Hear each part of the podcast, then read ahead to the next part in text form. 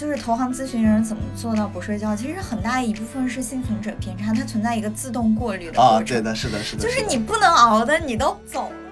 我说为什么没有这种很少有二十四小时的？他说可能就是怕你们这种天天两点睡觉的人，早上还要去健身，万一猝死怎么办？长有时候你根本不需要工作那么长时间就是有一些从根本上可以去减少你整个的工作量跟工作时长的。这是我们今天想要重重点点的去重重点点是什么？好词。重点的我们这个行业它的弹性是非常大的，对，就我们非常符合经济学里面那个边际效用递减那条线。是的，嗯，就是你一个东西，你花二十分钟做个百分之八十，和你花两个小时做到百分之九十，以始为终是一个特别特别好的，就是你划定了一个终点，然后你就沿着这个走，就其他的乱七八糟的细枝末节都不会影响到你整体的一个工作的量。别人的时间，尤其在这种上下级的工作关系的语境里边，别人的时间就是你的资源。对，那如果你不尊重的时别人的时间，让别人在那边闲着，在那边无所事事，他也无聊，然后你工作也做不完，嗯那，这种情况就说明某种意义上是你不尊重别人的时间嘛？就不管你做什么工作，其实你都需要有一些揣摩人性的部分。嗯对你要了解他对你的期待到底是什么。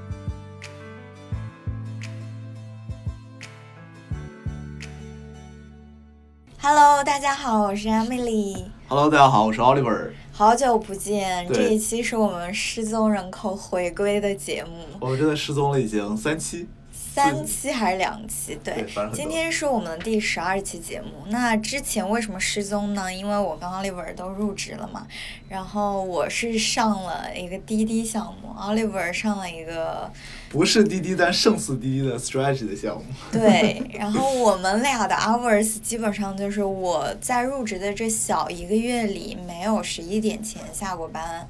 呃，我的 hours 呢，我就先不说我几点睡觉了，就是有一天我的老板说十二点发我一个东西让我改一下，然后结果一点才发我，大家就可以想象一下我的 hours 大概是怎么样的了。对，那你那天一点做到几点啊？两点多呀，两两点点多，然后洗个澡，可能大概两点半左右睡吧。唉，对，哦，亮点是两点半睡了以后，临睡之前收到老板的消息，Oliver，我明天早上有几张 slides 要画，你能不能早点到公司？我说好，早点是几点啊？他说八点半到九点吧。就这里要给大家打个 tips，就是我们公司的上班时间是平时10点十点左右。对，哎，反正就太惨了，太惨了！strategy 项目怎么能做成这样精？神矍铄，感觉回光返照。这就是拥有了投行咨询人的潜质。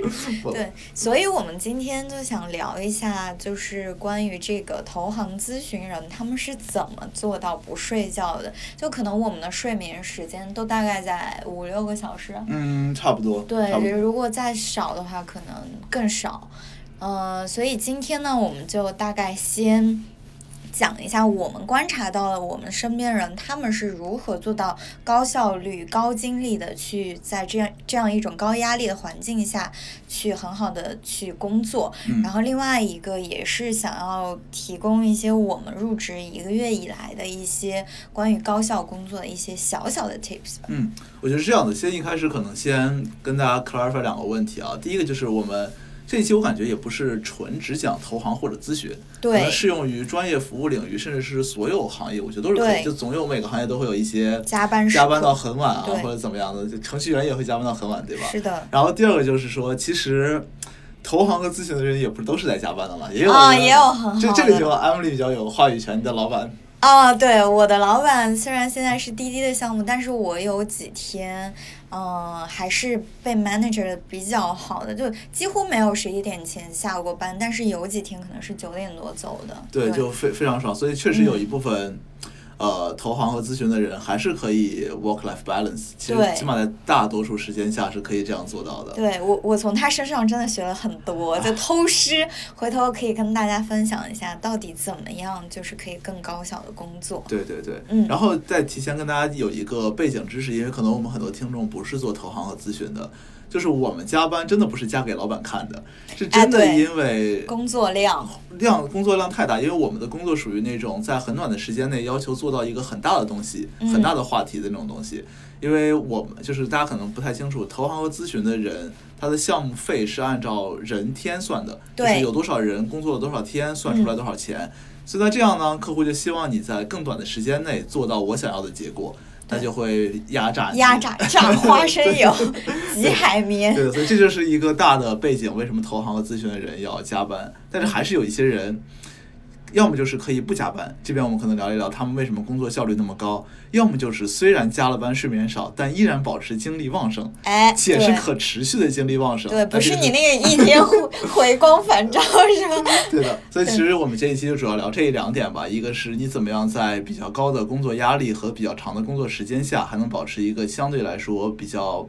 呃元气满满的状态。然后另一块就是说，有没有可能我们能避免这种长的工作时间和大的工作压力，一些高效工作的方式？嗯，好，那首先呢，我们先聊一下，进入正题啊。第一部分就聊一下我们所观察到的，或者我们自己是怎么样做到在一个很少的睡眠时间内保持精力充沛的。嗯就是我观察到，其实很多是生活习惯上的嗯问题。就是当我进入到了我们这家公司之后，一个最直观的感受就 是也，对，中午大家真的全部都吃草的。对，真的是都吃草。因为这里我不知道这个是不是科学的啊，就是有人说为什么很多外国人他是没有午睡的习惯，但是有很多中国人是有午睡的习惯。因为说白就是他们下午不困，我们下午困嘛。嗯，因为是说我们的饮食结构里面，中午很多中国人会喜欢吃米啊、面啊这种高碳水的东西，对但，是外国人呢可能就不吃。然后又有科学的东西说了，你这个血液里面什么，然后碳水什么血糖高了就会犯困，对也。不知道是对的还是真的假的。不过哎，其实是有道理，就是你吃的多的时候，血液都集中到你的胃这里去消化它，然后你脑子那里就没有什么激对样。这个其实是说你吃的多会怎么样，哦还有一个是你吃什么，哦，就哪怕吃的不多，嗯但是它血糖高或怎么着。嗯所以你觉得你现在，不过你是不是一直都在吃沙拉呀？中午？也没有，但是我觉得确实中午吃的少一点会好很多。你中午吃的饱的话，你就会很难受，你的精力就很难集中在工作上。对，因为我以前中午的饮食习惯，大家就可以想象那种死肥宅中午吃什么我就吃什么，咖喱，咖喱、汉堡、炸鸡什么的。对，啊，但我现在突然开始吃这种健康餐，嗯然后和沙拉这种东西，我觉得确实好像下午精神一点。对，或者就吃一个三明治嘛，嗯就是就是就是很会很好。然后另外一个就是咖啡肯定是必备嗯，的，是的，是的。但是我们的咖啡的含量，就昨天跟我们一个刚从法国回来的人来说，就是跟法国那个 office 的人相比，他们其实每一天要 take 大概五四五个这种 coffee break，就是他们去 pantry 里面去喝一个喝一个喝一个，就直接喝那种美式，就直接咱们那个浓缩机里喝出来我靠。对，就是这个 shots。就其实我一直有一个迷思，就是因为有很多中国人，起码我身边有认识的人啊，不能喝咖啡的一个原因是因为胃不好。就老实讲，我胃也不是很好，所以我也不太能喝那种美式的东西。嗯，那外国人为什么天天这么喝，他就没事儿呢？我就一直很想知道这个问题。人人种问题吧，可能人家还一年四季喝冰水呢。我也喝冰水。嗯，是对，还有就是更有甚者的是，我之前在一家 PE 实习的时候，然后我们那个 PE 的 pantry 里面有酒柜，酒柜里面有 whisky，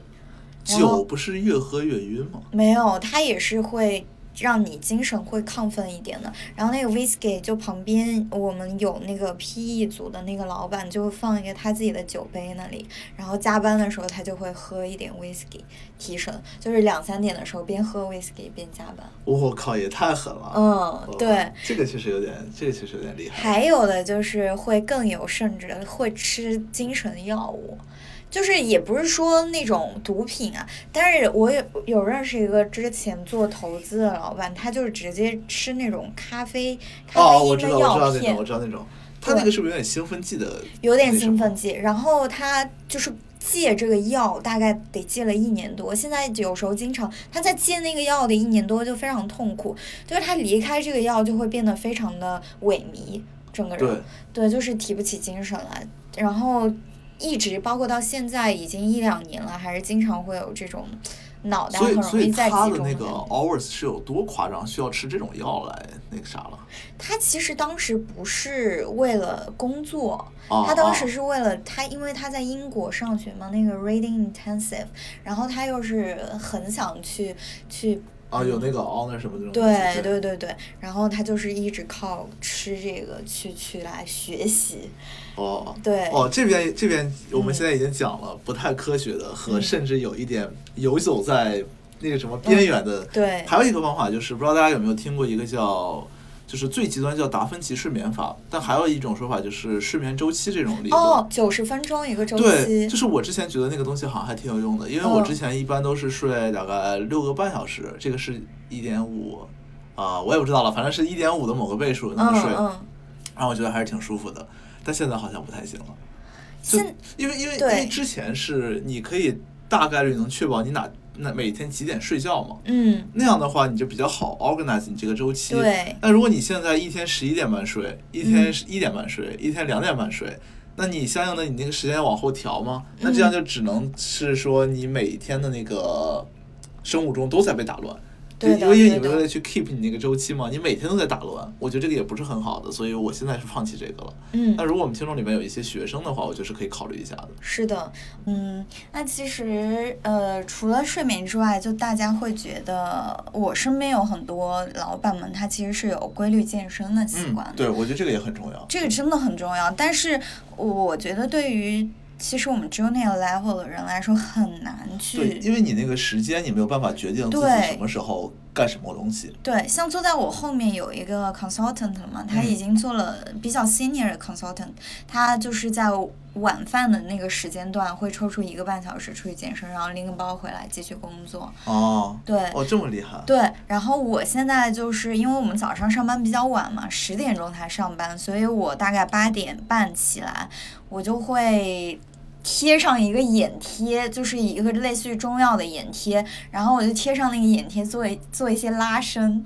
就是呃，贴上眼贴做拉伸是什么？就是在瑜伽垫上可以做一些拉伸，哦都不哦需要睁眼的那种，因为你运动其实不太需要睁眼啊。啊，真的吗？对，对，然后同时我的耳朵在听那个财新的 Morning Call。哦，我以为你讲你的耳朵在听四分之一。啊，四分之一有时候也会听，因为那个财经的 morning call 正好是每一天差不多都是十五分钟，然后我那个眼贴大概也是贴十五分钟，然后我那个拉伸正好也差不多是十五分钟，然后这样一套下来，我觉得我整个人都活了。哦，你早晨的活动这么丰富。我早晨活动，然后我还会弄完了之后，我会洗个澡，然后给自己做个早饭，然后我大概九点半出门，我会在十点之前到公司，因为我住的很近，嗯，哦，不等等会儿，你那你是几点起床呢？八点到八点半左右，然后我大概九点半到九点三刻左右出门。哇，你八点半起床可以做这么多事情。对，因为你那三件事加一起才十五分钟啊，然后你洗个澡可能十五分钟，你做个早饭，吃个早饭我靠，二十分钟。你简直运筹学大师。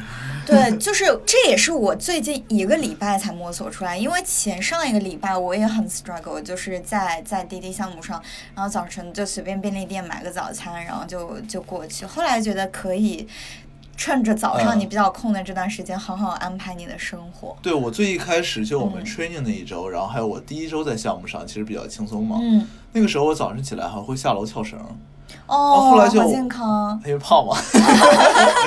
然后后来就完全不会了，因为你晚上你想，比方说我两点来钟才睡觉，嗯。那早晨根本不想起床，好吧？对，是的，是的。，你两点多确实，如果我两点多睡，我早晨肯定也没有这一套。对啊，然后那天我就跟我女朋友开玩笑说，因为我想找一个健身房，想找那种二十四小时的，嗯因为有的时候我可能会想说早晨去健身，对但它一般都是可能呃十点钟、十一点钟才开门，这个我肯定也做不到嘛。嗯对我说为什么没有这种很少有二十四小时的？他说可能就是怕你们这种天天两点睡觉的人，早上还要去健身，万一猝死怎么办？哎，真的呀，我真的想很有道理。哎，太有道理了！万一猝死，这个对啊，健身我房就突然一想，我觉得真的了好像真的很有道理。是的，然后另外一个就是在工作环境中，其实我们从比如说从九点上班到晚上十点、十一点，甚至更晚才走，然后我在中间其实是可以有几个 break 的时间的。但是我上周因为我是新人嘛，其实也很少，就是自己可能说下去买个咖啡什么的，也也真是没有时间。对对，对，就是要么去上厕所啊，要么去下去买个咖啡啊，买个水果，或者你去旁边的同事的工位上，你跟他聊聊天。对，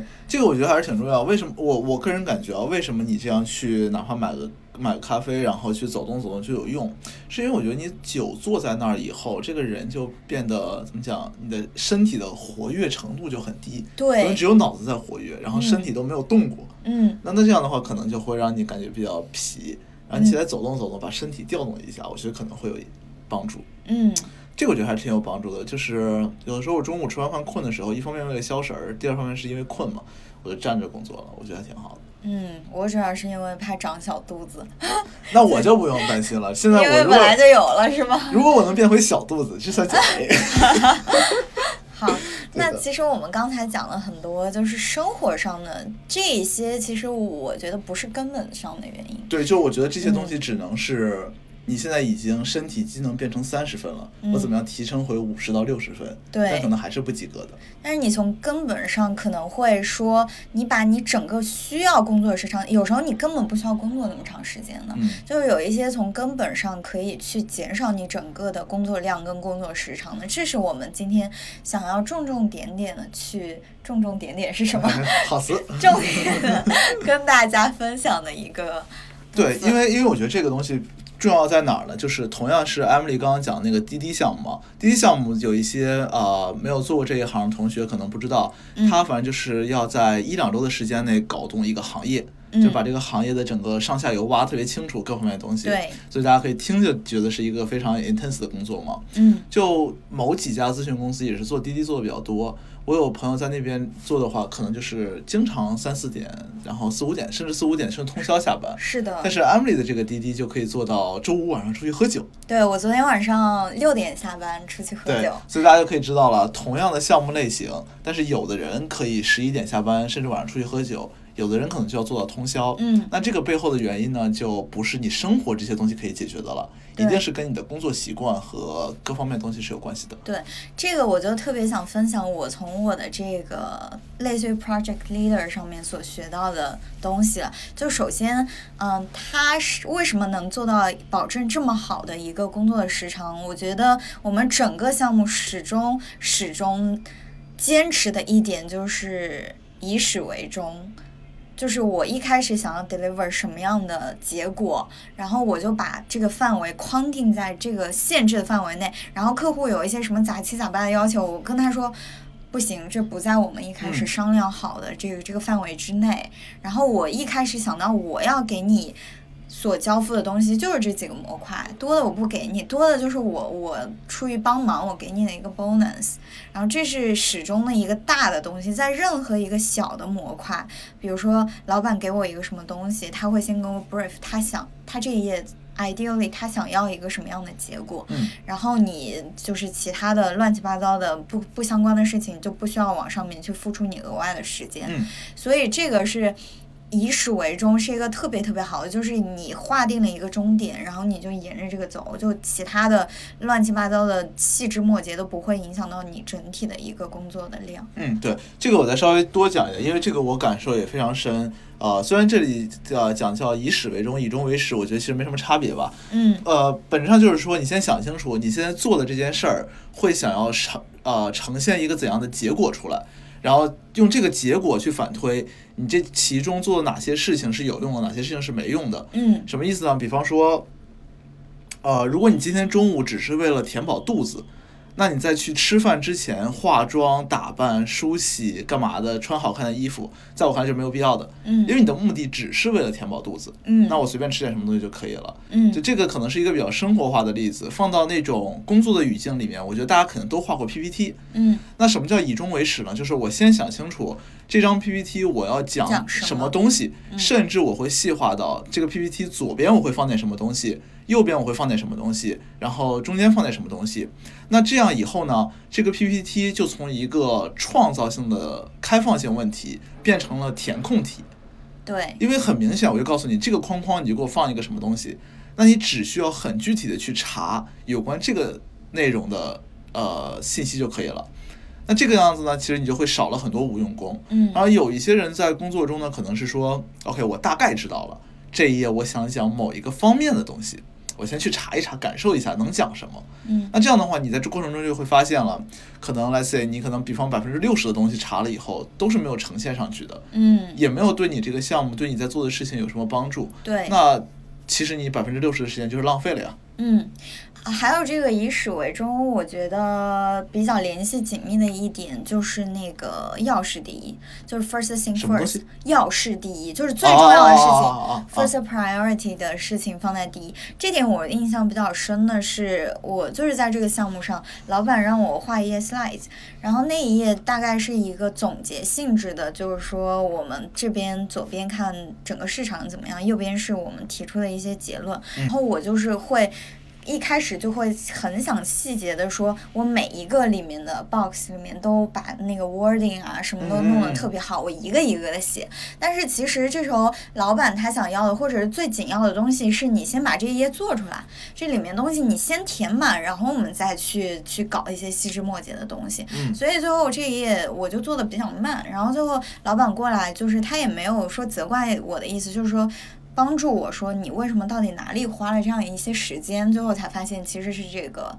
呃优先级颠倒的问题，所以这个还是挺重要的，在在这个整个行业里。嗯，我觉得完成是最重要的 first 就 deliver priority，吧对，完成是最重要，然后才是完美。对，就我觉得其实呃，包括安利刚刚讲的要事第一，还是之前我们说的这个以终为始，以始为终，它本质上对人最高的就是每个人都知道这句话，每个人都想做到这件事，但为什么有的人做不到，或者说在日常的工作中是潜移默化就不知不觉的就没做到这个东西？嗯我觉得根本上原因是因为大家不知道自己在做什么，就嗯不知道对自己在做的事情没有那么清楚的认认知。比方说，你作为小朋友来说，就刚 entry level 或者说很多 junior 的人，那就是比上面人让你做什么你就做什么。对，那这个时候你自己是对整个 project、对整个 workflow 没有很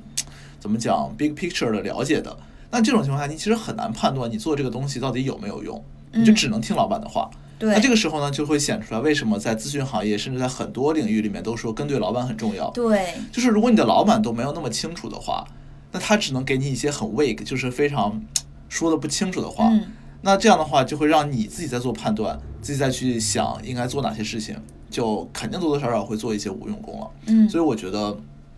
以终为始和要事第一两个人加两两句话加起来，就叫做跟对一个好老板。哎，对，在我们这个行业真的太重要了，因为我上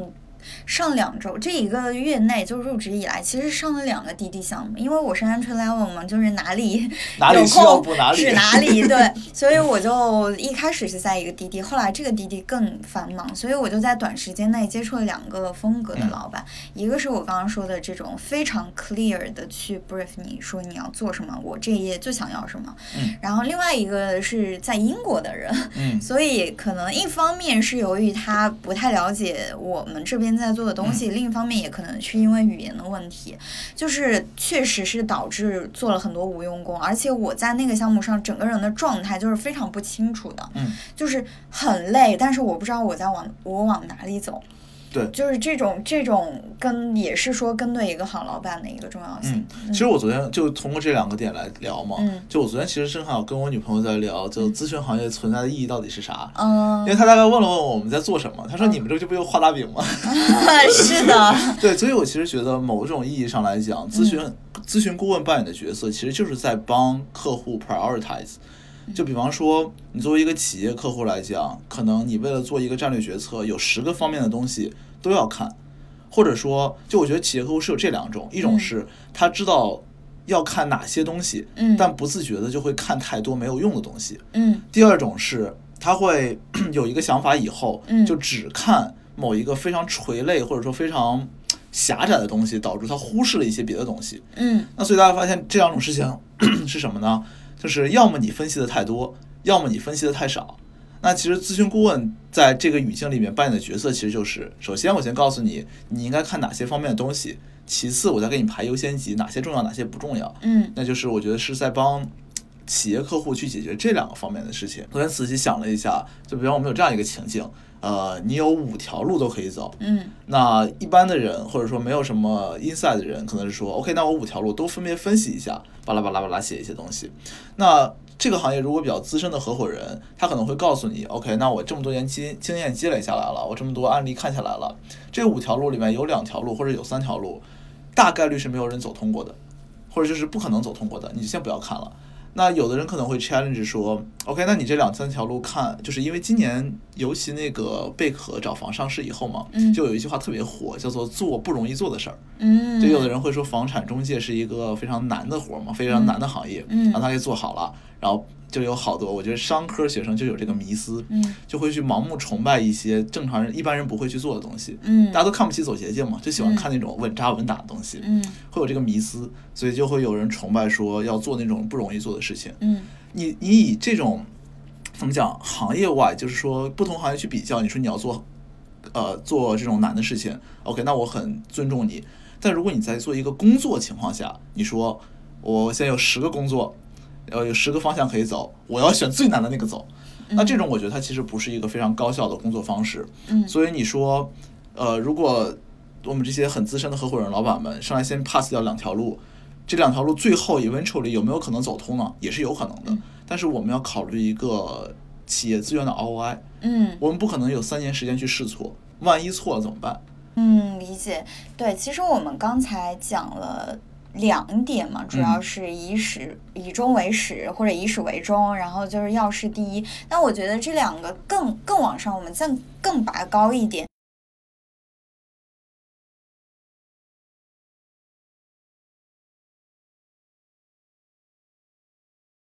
就不管你做什么工作，其实你都需要有一些揣摩人性的部分。嗯对就是你要教一个东西，你要了解上面人他对你这个东西的需求是什么，他对你的期待到底是什么。比如说，就拿咨询的语境来说，我们面对 PE 客户、企业客户，企业客户里面又分外企客户跟国企客户，那他们对你、这个不要把我们互联网公司省掉呀！啊，互联网公司，他们对你这个东西的期待其实完全不一样的。那 PE 他可能会看那个 PPT，就会看到你的脚注的啊部分，对对对对对每一个数它的逻辑是怎么样。但可能企业，尤其是国企，他就看你的大字、标题、图，他都有可能看不懂。然后这时候你就要揣摩他们的需求是什么，这是大的部分。然后小的部分，小到你跟一个老板去沟通。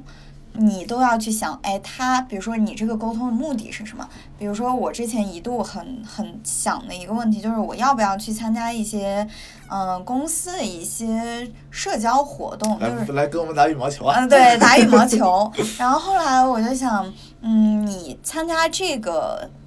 活动，你自己的需求是什么？嗯或者你想要的需求是什么？然后嗯老板的需求是什么？然后你看这个是不是 match？对对，对，这种就是一些很软的、很那个人性的部分，这是我们一直都需要去修炼的部分。对对，是的，因为是这样的，就是我觉得在大家做工作的时候，经常会出现这种问题，无论是你给实习生做东西，还是说你给你老板做东西，他就做出来那个就正好不是人家之前想要的东西，对，这是还是无所谓的。第二个最尴尬的就是，你发现他其实想要那个东西，你十分钟就做完了，对但，是你为了想做某个东西出来，你咔搞了俩小时，对，就这个整个东西还是挺尴尬的，所以你也需要去了解对方的需求。嗯，其实就是明白对方的预期是啥，然后你做出来，我觉得还是挺重要。但是还是刚刚那句话嘛，比方 Emily 一开始讲，不同客户有不同偏好，甚至某个行业里面不同公司都有不同偏好。对，那这个其实老实讲，不是你小朋友能想到的，就是嗯或者有一些能想到的，他已经太太厉害了，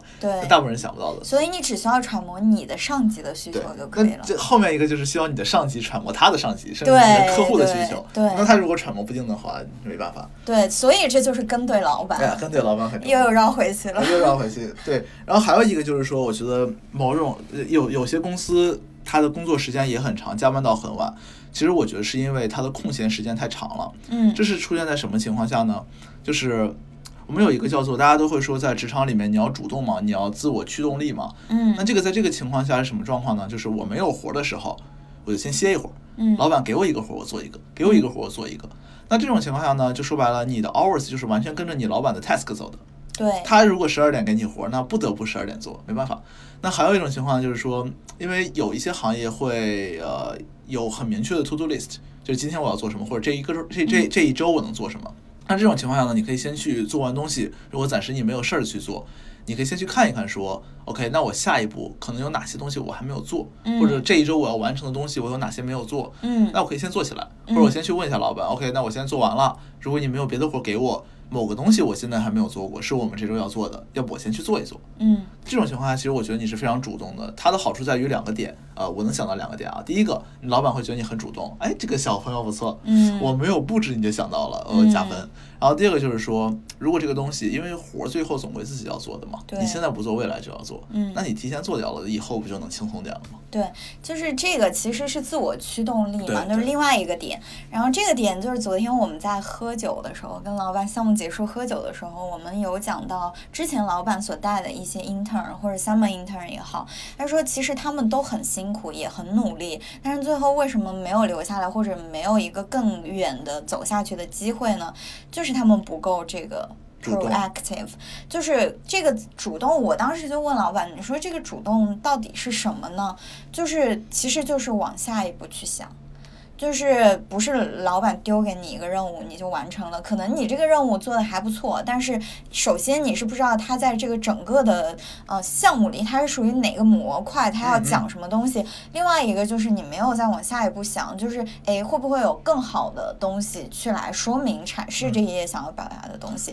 但其实我老实讲，我觉觉得比较难。你像嗯你刚刚，其实你老板也说了嘛，之前那些 intern 他已经很 suffer 了，已经很累了。。对。就我已经每天工作十六个小时了，你让我咋主动呢？我没有空间主动。对对，这个这个我我当时也说了呀，我说我把你交给我，因为这个老板他就是属于那种。给你一个，比如说我三十分钟内我要这个东西，他觉得三十分钟对他是 OK，嗯但是对我我就 手忙脚乱了，所以我每一天我都就是战战兢兢，每一天都是那种上战场的状态，对，嗯，但是这个就是我我也跟他讲了这种困惑，他说这种慢慢就是你要有这个意识，但是慢慢你嗯。熟悉了之后，你就会有更更多的时间对。因为我确实听别人讲，就是说有的时候老板跟你说、这个东西我半小时要，这个东西我四十分钟要，嗯。他其实倒不是说你真的半小时不给我，我骂死你，对。他只是想给你设这样一个坎儿，对省得你就是因为我觉得我们这个行业它的弹性是非常大的，对，就我们非常符合经济学里面那个边际效用递减那条线，是的，嗯，就是你一个东西你花二十分钟做个百分之八十，和你花两个小时做到百分之九十。就是你要看你那个一个小时五十分钟，一个小时四十分钟值不值得那百分之十嘛？对，其实我觉得有的时候你也可以通过老板什么时候要这个东西来判断你应该做到什么程度。比方说，他如果说怎么讲，你去给我查一个什么东西，我半小时要，嗯，你就可以判断了这个东西就是我立马能 get 到什么东西，我就先整理下来，嗯肯定不需要我去 Google，然后是哇哇哇翻好几页，对对不会的。嗯你其实也可以帮助你来做这个判断，我觉得还是挺嗯重要的。嗯，像我像我这个老板，他就会经常会以分钟为单位去来安排他和我们整个团队的时间。就比如说有一个东西，他说啊，这个值得我们再 invest 一个小时、嗯三十分钟、十五分钟，就是所以说你就能从这个里面去看出说这个东西它的重要性是什么。然后我这里还想分享一个，就是关于 proactive 的。这里，就是我在之前实习那个麦肯锡的老板，他教我的一个，也不是教我吧，他可能也是为了更好的跟我沟通，嗯他就是会给我写我每一周的 weekly to do list。嗯嗯，他他给我写的，嗯但是我觉得其实我们自己作为 entry level，我们也可以想一下，自己先 propose 自己的那个呃合作还是什么？也不是 propose，你也不一定要 propose 出去，但是嗯你可以想一下你的 weekly to do，、因为我们弹性太大了，就是我们有时候也不知道我们 weekly 要做要做什么，但是你就大概可以想一下这周啊这个项目走到哪一个 module 了，然后就就是这样，就大概有一个感受，这其实很 proactive。但那个其实很尴尬，就是我们那个项目上其实是有一个 work plan 的，啊看起来觉得我靠 work life balance，啊 但其实我后来对着那个 Excel 表去看，就经常会有把下一周东西提前到这一周了，因为客户说了或者老板说了，然后又把这一周的东西挪到下一周了，然后怎么着推来推去，反正那个表最后已经除了 client meeting 是确定的时间，其他都是不确定的。哎，那你们为什么没有一个人去 manager，就是上面的人，就是说这个东西不要变来变去？嗯，可能因为人少吧，我也不知道。对，这个还是很有需要一个角色，就是上传下达的。对对对其实我我我刚上那个项目的时候，我觉得我们有那个 work plan，我觉得是非常好的，就是嗯起码能让我知道，如果我闲了的话，我该干什么，对我做到什么程度，我今天可以下班了。对但后来其实发现没有非常实际的对对对，没有啊没有按照那个来，就是你这个计划做出来也要确定说它是自己拍脑袋做的，对还是说跟上面人聊完，跟下面人聊完做出来的，嗯，对，这也不好说。对，对所以我们刚才聊了，稍微 recap 一下，就以始为终，然后重要的事情先做，然后就是知己知彼，尤其是知道你的老板，然后另外一个就是 proactive，对，这些其实是我觉得最底层的去，你要想把一个事情做得有效率，同时你自己又能够很轻松的一个嗯，状态。对。然后其实我觉得还有一个比较重要，嗯就是说，呃，刚开玩笑说 Emily 是一个运筹学大师嘛，我觉得这个其实也很重要。嗯运筹学是什么意思呢？本质上就是说你怎么去 manage 你的资源，在有限的时间内做其他你需要做的事情。对，这什么意思？就是说，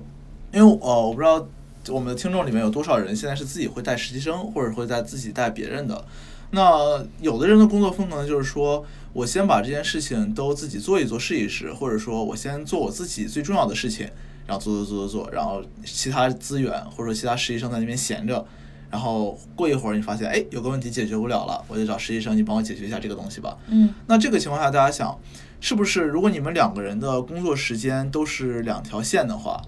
那实习生的那条线在前，比方说两个小时，就是啥也没做的，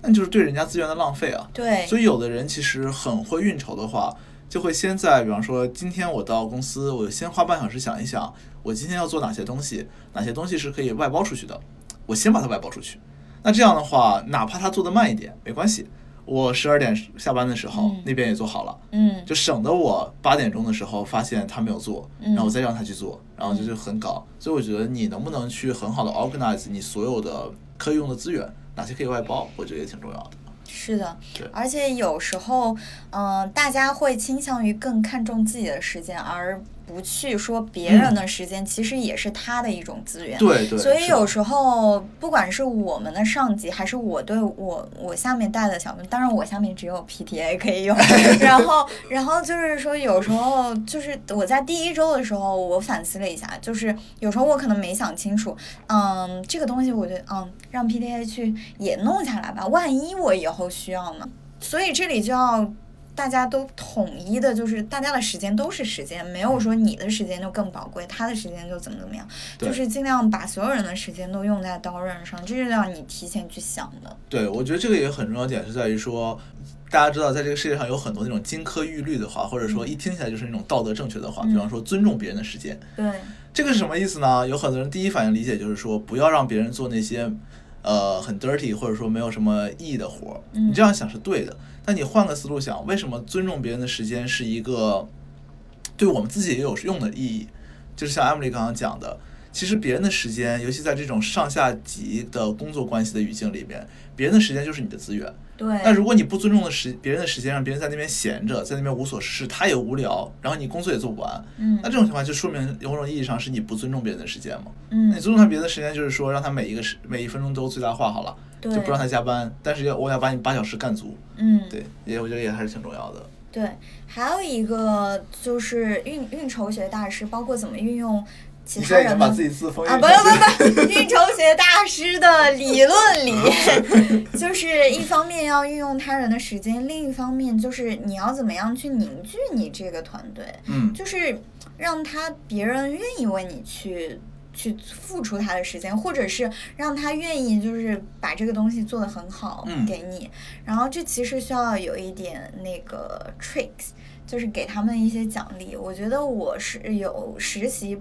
过程中遇到了一些老板，他就很会运用这样一些小小的激励，去让你去心甘情愿的为他卖命。这么强是什么？，对，就是其实，嗯，这这其实就 link 到你对，不管是你上面人还是对你下面人的需求。比如说 PTA 他实习他的需求是什么？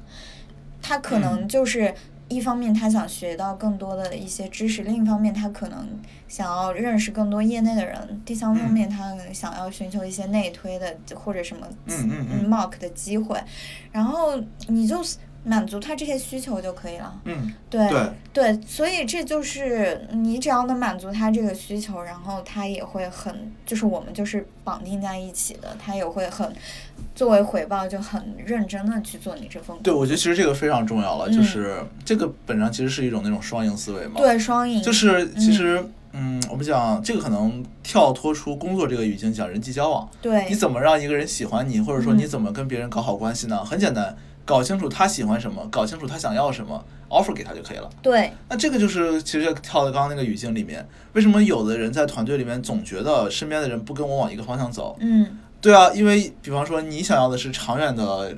利益，他想要的是眼前的价值，那你们两个就不 match 啊。嗯所以在这种情况下呢，你就要自己作为一个能带团队或者说能处在那个位置上的人去想，我怎么样通过让他做某件事情，既让他感觉到他短期的价值得到了体现，又对我长久的东西、长久的价值得到提升了。比方说这边举一个很实在的例子，如果说我是一个公司，我们公司的长远的 mission 或者说 vision 叫做让客户满意，嗯然后我底下有一个员工呢，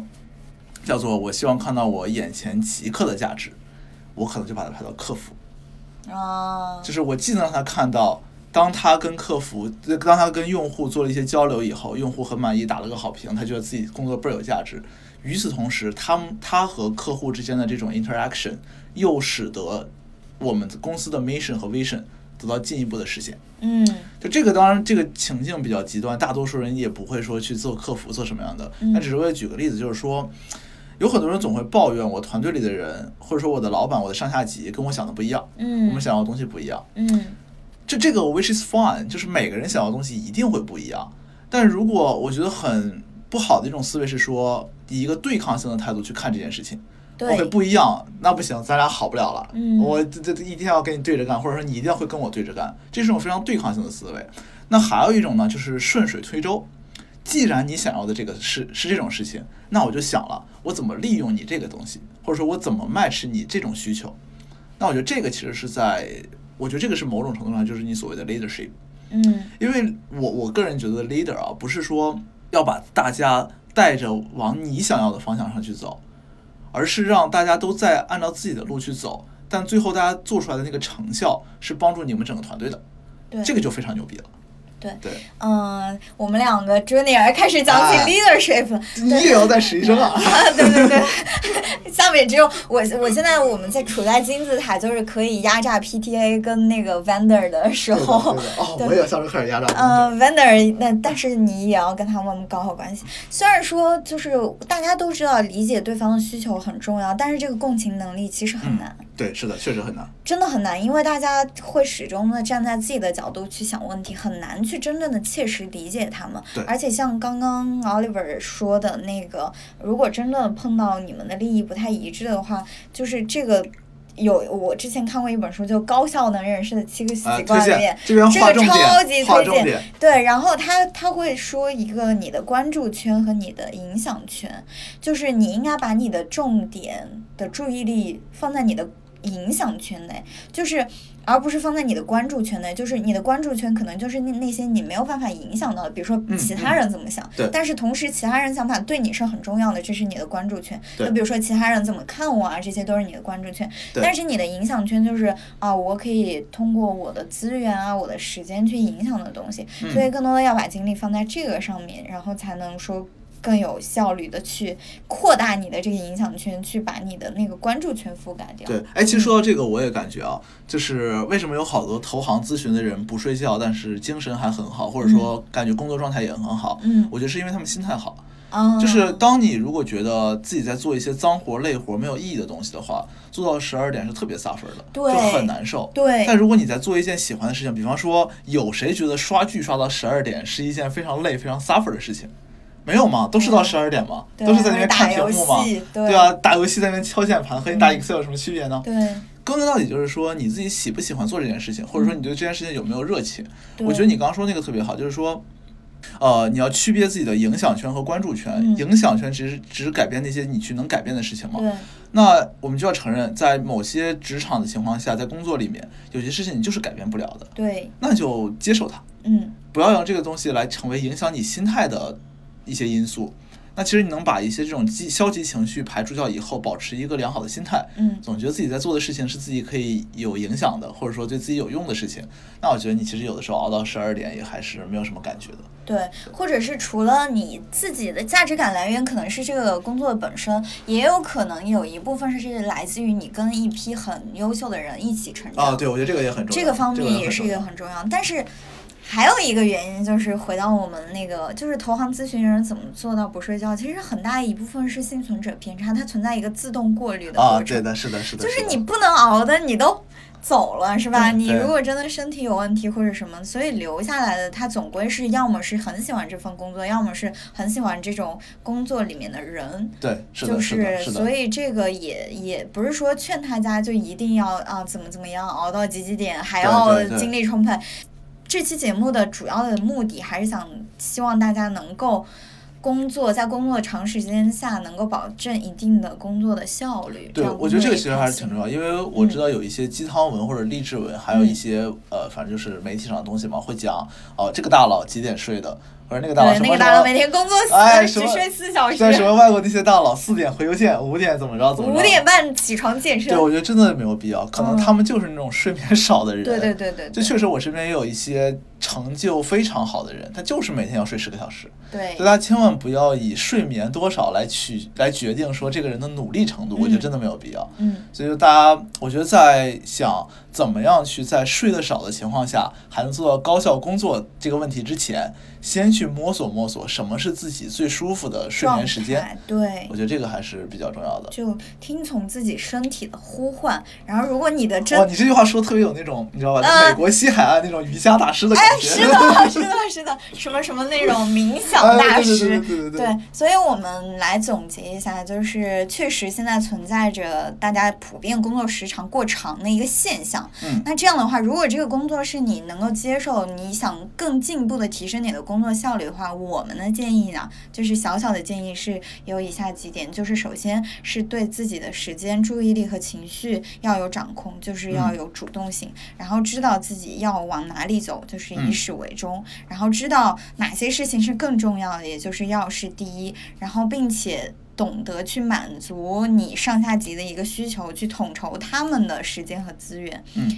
然后这些就是我们所建议大家，或者我们觉得有用的，能够 smartly 的工作。是的，然后我最后稍微再概括一句，就是说，嗯。当你觉得加班晚睡是问题的时候，那你要想了，这件事情本身可能不是问题，嗯。它问题在于可能是你的工作，就可能这个工作不适合你，或者说你的整个工作的内容、工作的节奏是有问题的。就不要为了说睡得晚，我去解决睡得晚以后怎么办这个问题，嗯而先把睡得晚这件事情解决掉。